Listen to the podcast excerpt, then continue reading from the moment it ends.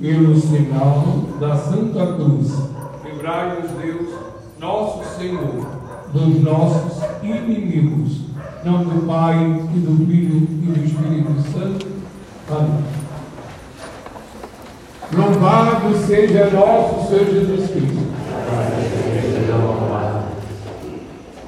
Antes, prezados, para não esquecer, eu gostaria de dizer, avisar, né? Todos aqueles que queriam o escapulário de Nossa Senhora do Carmo, eu já adquiri, eu já tenho aí e posso atender a quem desejar. Tá bom?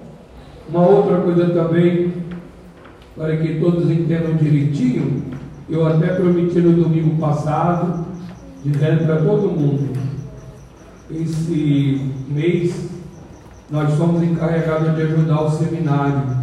Então eu venho junto aos paroquianos pedir que podem ajudar né, e como podem ajudar.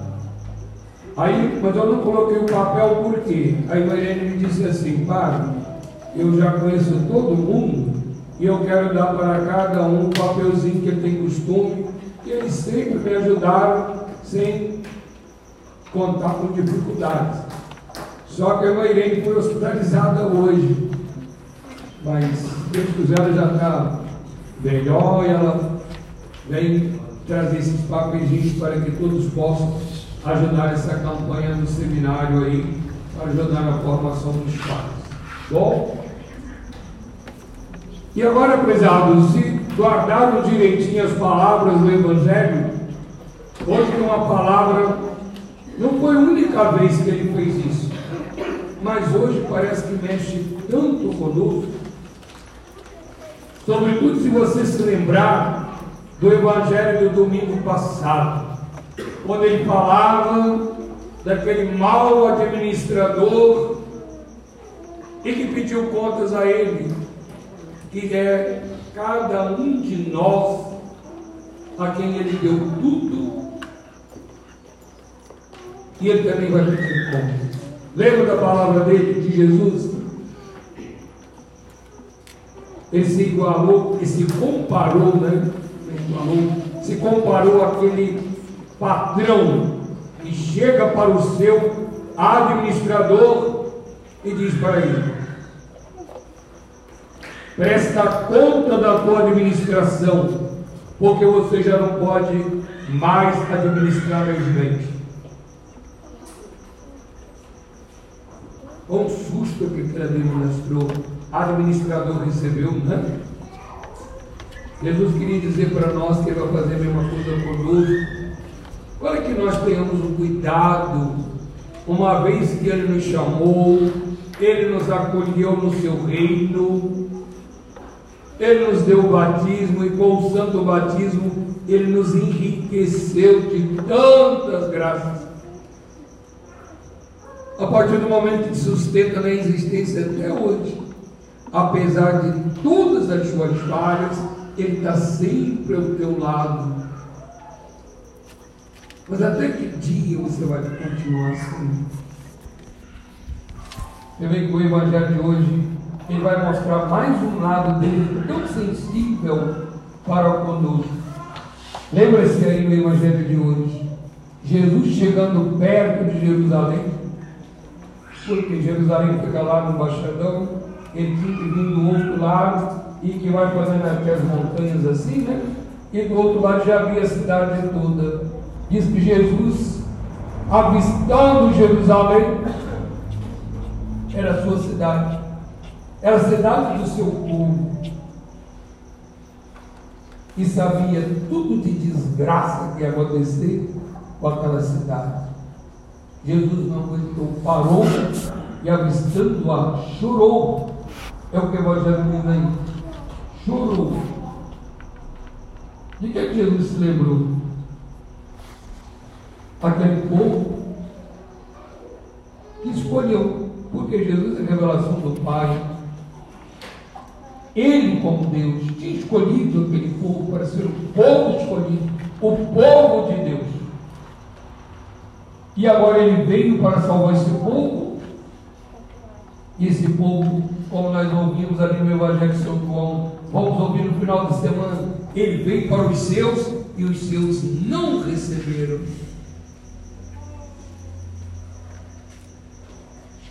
Esse povo é que vai matá-lo. Na sexta-feira santa, horrível. Abaixo com ele! Crucifica-o! Que isso? Ele veio te salvar. E você quer a morte dele? Você quer que ele passe pela pior morte? Que isso? Quem é você? Ele veio para fazer tanto bem. Mas era só Aquela cidade era a capital do povo cristão. Aquele templo era o templo que Salomão tinha construído, o templo do seu pai, aquele que ele entrou como criança vai ser destruído. Não ficará pedra sobre pedra. E ele vê, ele vê tudo isso. Aquele povo todinho se tornando escravo dos romanos, de quem achavam que ia vencer, que não queriam vir, com medo de dar apoio a Jesus, porque eles eram contra Jesus esse mesmo povo vai esmagá-los, vai destruir a sua cidade, vai levá-los presos, vai espalhá-los para o Império Romano todinho. Então Jesus chora.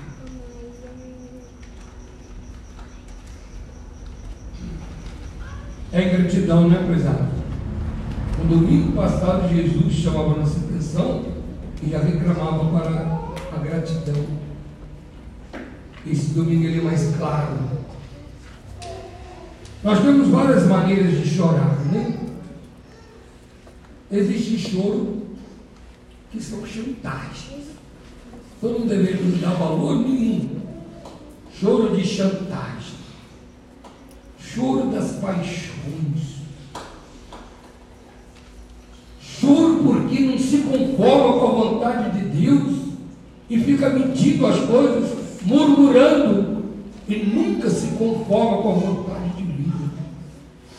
São choros que não valem nada, que não tem nenhum sentido, senão de corrupção, né? de hipocrisia, de inveja, choro das é porque o fulano me abandonou, porque a fulano não me quer, etc. Né? Vamos para aí afora. Coisa horrível. Mas tem muitos choros que nós deveríamos compartilhar. Primeiro, o choro das condolências de alguém que perde seus entes queridos por ocasião das mortes, né? O choro de Jesus por ver tanta ingratidão da parte daquele povo, a quem ele fez tantos benefícios, tantos, e agora recebe o quê? Mais tarde Jesus vai reclamar com Santa Margarida. Eis o coração que tanto ama os homens e só recebe deles ofensas e ingratidões. Quem somos nós, prezados? Se essa noite for a última noite nossa, e se amanhã você não viver mais? E se amanhã você vai para a mesa da cirurgia por uma doença? Por uma cirurgia urgente e você não acordar mais daquela cirurgia. E aí, a nossa vida está na mão dele. E você continua gratidão vivendo o pecado, arriscando a sua eterna felicidade. Você vai se arriscar a perder um lugar no céu que Ele marcou para você, Você não é um esquecido de nosso Senhor. Não. Ele te conhece. Desde o dia que você nasceu. Desde o dia. E veja com tanta né, atenção Deus te tratou até hoje. Você não é um dos aleijados que nasceram assim. E assim estão até hoje, ou que morreram logo depois que nasceram. Você não é um desses. Você não é um cego de nascença. Você não é um surdo de nascença. Sem dizer que isso seria defeito para o homem ser indesejável. Não! Você é mais perfeito. E por uma graça de Deus. Porque pelos pecados que às vezes nós cometemos, prezado, nós deveríamos ser um ser lá em cima de uma cama sem movimentos nenhum. Já era uma grande coisa. Um grande benefício da existência de Deus. Ele deu e reserva um lugar para mim no céu. No entanto, não é assim. Não é assim. E ele me deu tudo isso, como tinha dado para o povo judeu, ele também me dá isso a cada momento. Não é? Como Jesus sentiu aquela gratidão naquele povo. E hoje, se ele olhar para o seu reino, aqui na igreja, depois de ter morrido na cruz por nós, depois de ter derramado todo o seu sangue por nós, depois de ter dado o seu corpo para ser comida, e ele promete o céu para aqueles que comungam, ele promete. Olha aí no número 26 desse folheto, olha aí, o que está escrito aí? O que está escrito? Leia para mim. Contrário, João 26, não? Comúnio depois da comunhão. O que está escrito? Aquele, aquele que come a minha carne permanece em mim e eu nele. Meu Deus, qual Deus que poderia fazer isso para mim? Ele se dá em alimento da minha alma. E ele me promete, ele garante, ele dá sua palavra divina de estar em mim. E eu nele. Se eu morrer com ele, não passo de purgatório, não. Vou direto ao céu, a felicidade que ele me prometeu,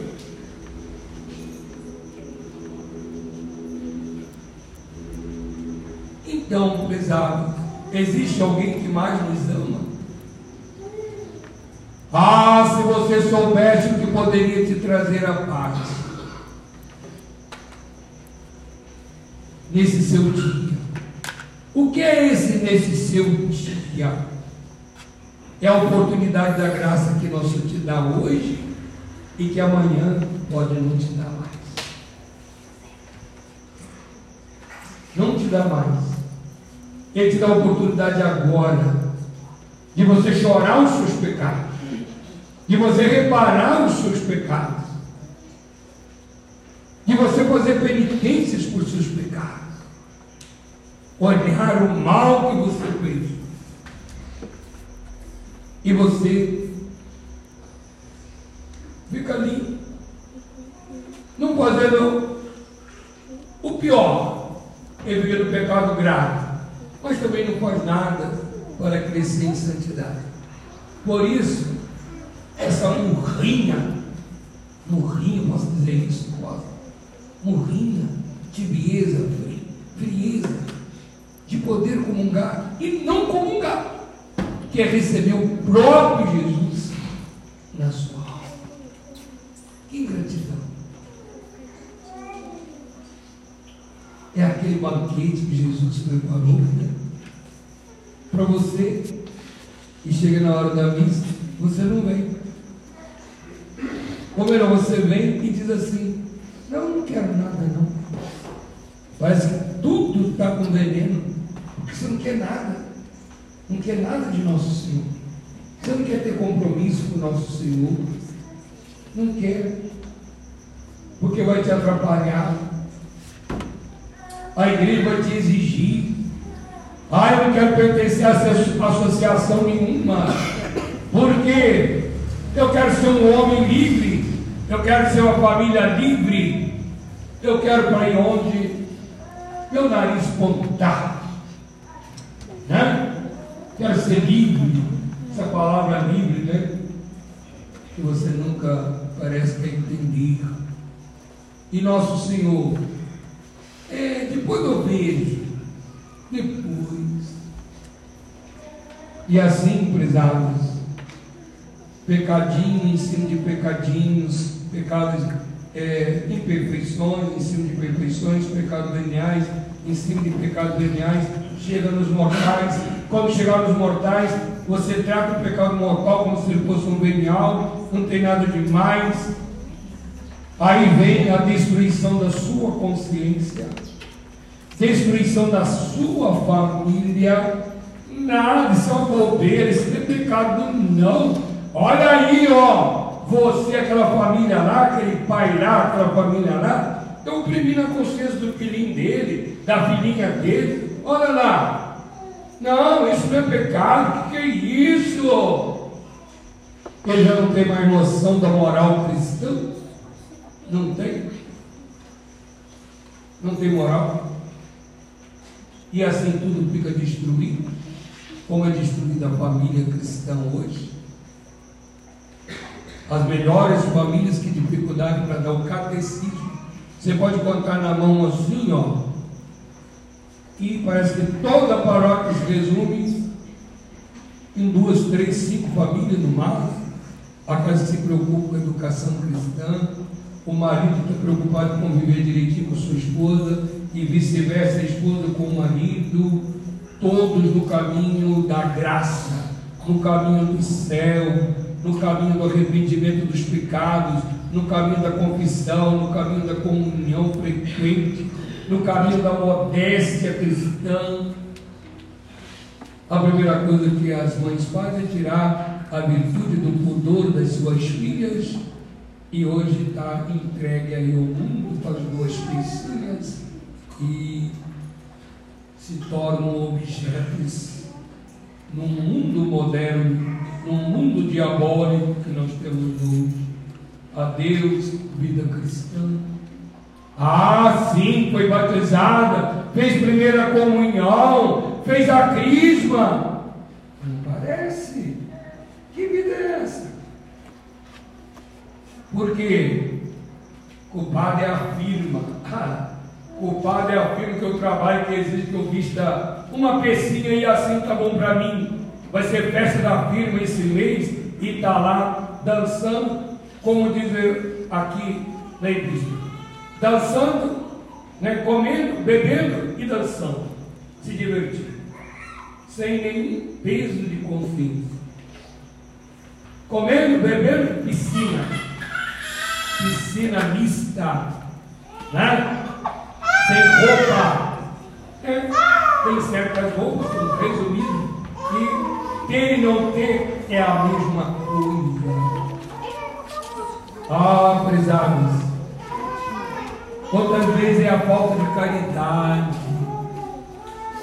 Para mim tudo está bom, mas aquela pessoa na minha vida não dá certo. Eu corto volta terra. Eu quero me distanciar dessa pessoa. Não dá certo, não dá certo. A mortificação é grande a falta de humildade da é maior. Né? Não há o espírito de arrependimento da falha, de humildade e, portanto, as dificuldades de convivência né? em casa, no trabalho, na sociedade. Ah, se você soubesse o que poderia te trazer.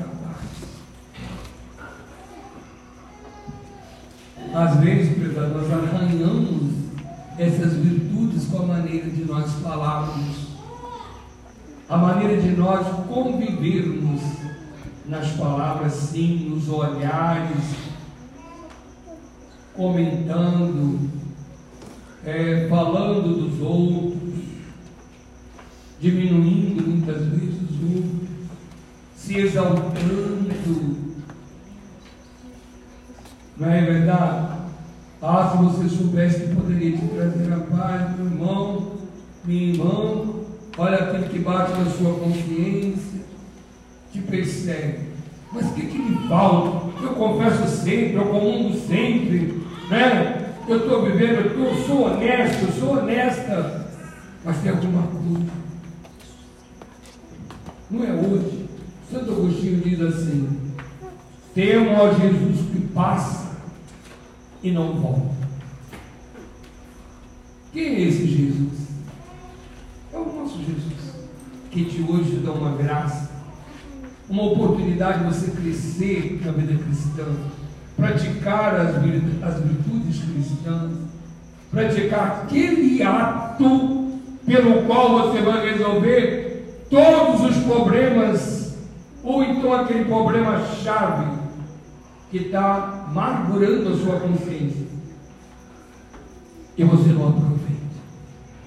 Ainda foi vencido. Ainda foi vencida. Ah, se você soubesse. Esse seu dia, porque você não sabe como será o dia de amanhã. Jesus chora, prezado, sobre tudo pelos males espirituais. Ele chorou pela destruição da cidade, né?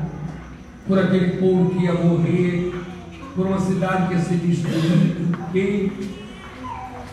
Mas era isso só? Não. Como é que o Evangelho termina? Depois de Jesus ter chorado sobre isso, ele desce e vai até o templo. E lá que ele encontra? gente que tinha convertido o templo num lugar de negócios e agia, portanto, como ladrões. O nosso Senhor me diz: vocês converteram o templo da casa do meu pai, que é lugar de oração, em covil de ladrões, aqueles que vendiam e compravam. E sempre esse negócio, quando era negócio, né? Sempre um quer dar rasteira no outro, né? compra por 5, vende por 10, por 6, e aí vai. É assim?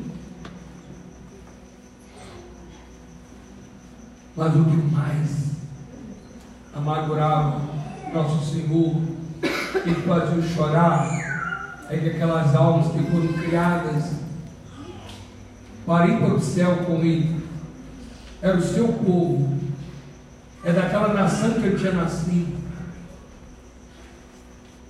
Quantos iam salvar? Quase nenhum. Quase nenhum. O Evangelho diz assim: ele veio para os seus e os seus não o receberam. Né?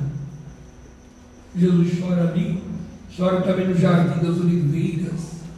E lá a dor de Jesus foi tão grande que ele sua sangue. Quem escreve isso é São Lucas. São Lucas era médico ele conhecia, portanto, essa situação fisiológica que aconteceu com Jesus, de suar sangue. Depois de ele escrever, porque ele entendia. E aquilo dali era resultado de um choro, era resultado de uma dor horrível.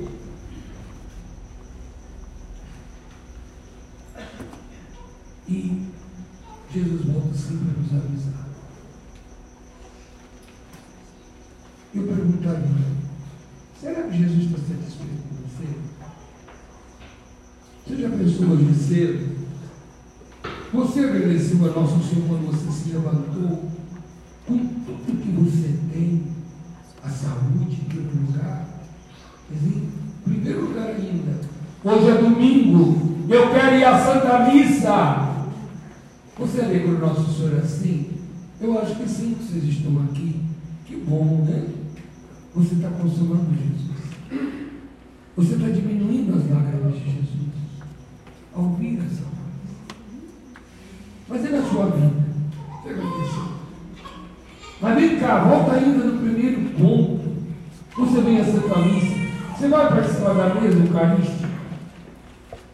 Aquele que come e bebe. Por isso que vai colocar isso na Santa Missa lá no final. Eu estou nele. Ou seja, Jesus fica tão satisfeito sobre tudo com a sua obra de misericórdia, o seu amor para conosco, de ficar aqui no sacrário, tem seus efeitos. Você veio para comungar. Você veio para receber Jesus. Que alegria. Mas com coração assim, a sociedade, né, são poucos, somos poucos para Jesus. Uma coisa que eu não deveria comentar, não, eu acho que não.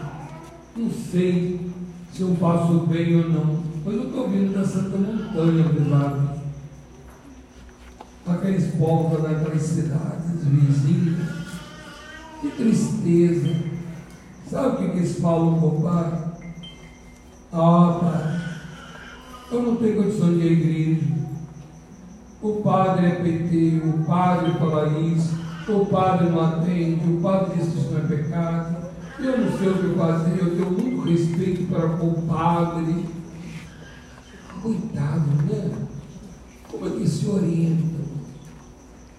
Como é que vão aprender o caminho do céu?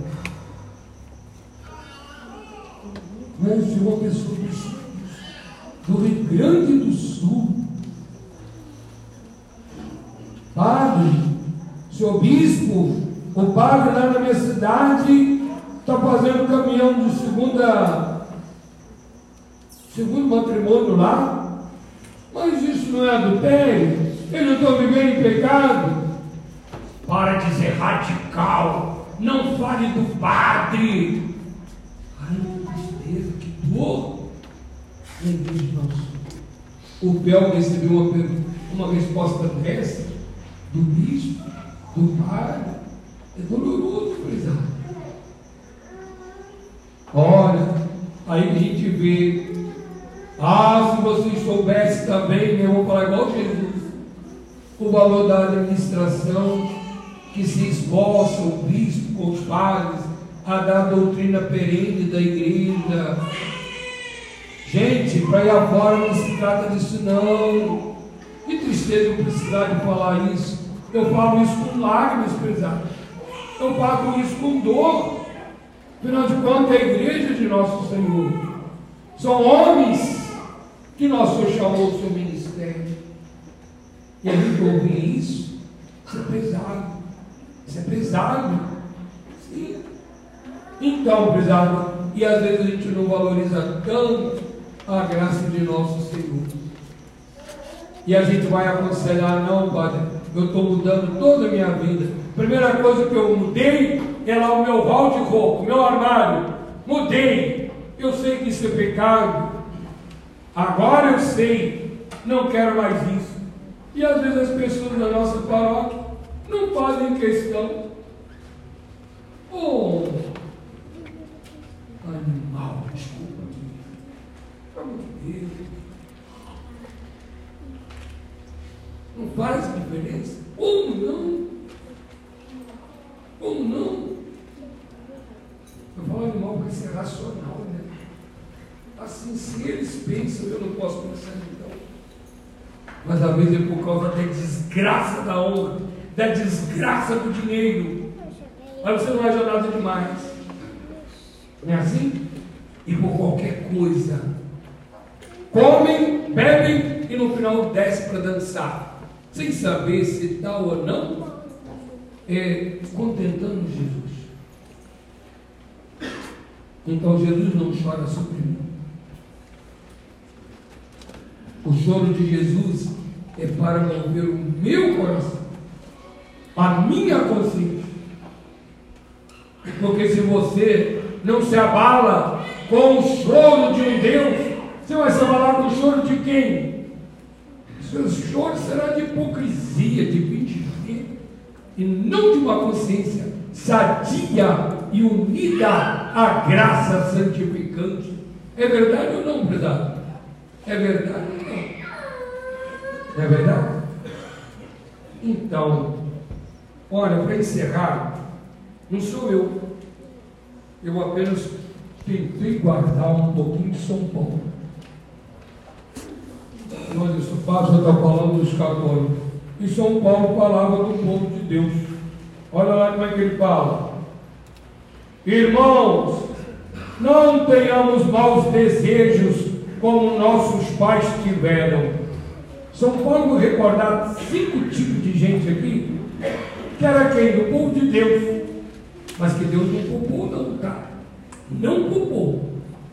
E ele disse: Eu escrevo essas coisas para que seja uma lição para nós, um exemplo para nós, uma advertência para nós, porque o nosso Deus é o mesmo do Antigo e do Novo Testamento.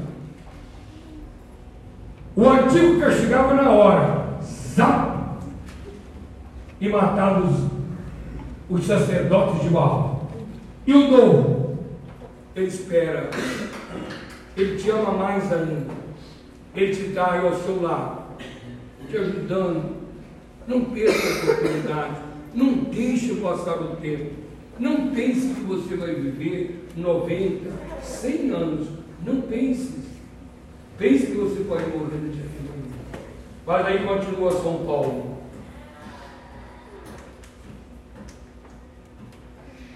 O povo sentou-se, olha lá, não vos torneis idólatras, como algum deles. Qual foi o ato de idolatria? Fizeram um bezerro de ouro, Pode olhar em Êxodo 32, 6. Sentou-se para comer e beber, e depois levantou-se para dançar. Está aí, se divertir. É a mesma coisa, para dançar em volta daquele bezerro. E Deus? O Deus do ouro ali valia mais do que o Deus de Moisés, que estava com Moisés lá na montanha. Deus não perdoa aquele povo, não, hein? Não perdoa. Sabe o que mandou fazer esse povo? Ele mandou com lima desfazer aquele bezerro de ouro todinho, que deu lá não sei quantos litros de pó, e que todo mundo tinha que engolir. Pôs na água e mandou engolir. Leia lá na Bíblia. Outro castigo. Nenhum daqueles entraram na terra prometida. Não é tudo. Por quê? Porque fizeram essa besteira aqui. Foram adorar um, um bezerro de ouro.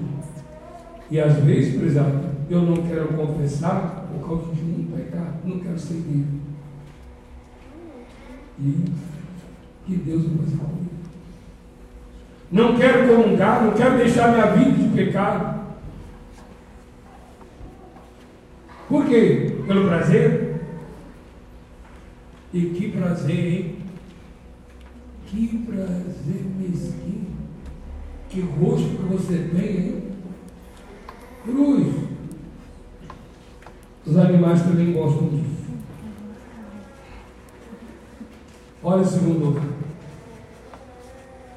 O povo, é, nem vos entre, não nos entreguemos à impureza. Fizeram isso. O que ele só fez?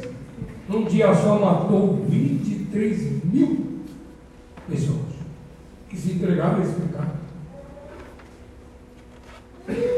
E lá em Sodoma, as duas cidades destruiu. Segundo, terceiro, nem tentemos ao Senhor. E eles fizeram justamente, né? Desafiar a Deus. Deus então mandou sair serpentes que morderam a todos, até que Moisés teve que levantar aquela serpente de bronze lá no deserto. Porque a mordida era mortífera. Na mesma hora, letal. Quarto, nem murmureis, como alguns deles murmuraram. Quem morou aqui foram três irmãos que foram querer corrigir Moisés no caminho do deserto. Deus abriu a cova, Deus abriu a terra e as três famílias foram. E Deus acabou de fechar. Abriu, enterrou e fechou. Simples assim. E como nós murmuramos? Assim, com Deus. Horrível, pesado. Aí tem que São Paulo falar disso. Ele diz assim, ó. Todos, todas essas desgraças lhe aconteceram para exemplo nosso. Em outras palavras, se Jesus fez com eles, não vai fazer conosco.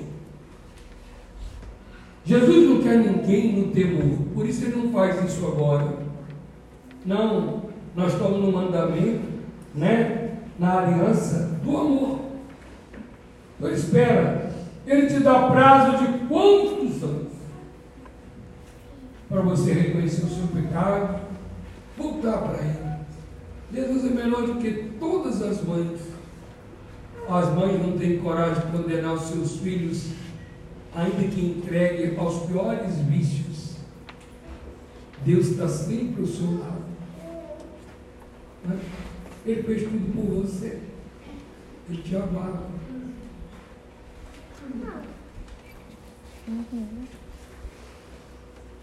E sobretudo termina também no Evangelho, né? Ele veio para fiscalizar os pecados. Você, você lembra que você aprendeu que no dia do batismo, o seu corpo foi tornado o templo do Divino Espírito Santo, morada da Santíssima Trindade. E se Jesus entrar nesse seu tempo para chicotear esses vícios, esses pecados que você não quer sentir? Eu me lembro, nos prezados, eu queria contar uma historinha de gratidão, de ingratidão, né? Mas não vai dar tempo, né? Vocês estão cansados. Mas coloque-se diante de nosso Senhor. Dá uma olhada na sua vida para trás. Pelo menos de Santo Agostinho. Né? Senhor, olha o inverso de Santo Agostinho. O Senhor diz assim: Tema Jesus que passe e não volta. Eu, com medo disto, eu quero rezar hoje antes de eu dormir. Senhor, me dê mais um tempinho. Perdoa meus pecados. Piedade de mim e eu quero mudar. E volto para nosso Senhor. Lembra que Jesus vai pedir conta da sua vida. Lembra que Jesus está chorando a cada dia ao seu lado. Se você não viver em estado de graça, isso fere a nosso Senhor. Ele é o seu amigo, ele que pode tudo para você. Por que você prefere a amizade de inimigos, né? do inimigo, à amizade dele? Ele se acha ofendido. Aí ele te abandona. Não quereis que Jesus te abandone. Ele faz tudo da parte dele. Passando da nossa parte também. E agora, todos de pé, rezar o nosso ato de fé.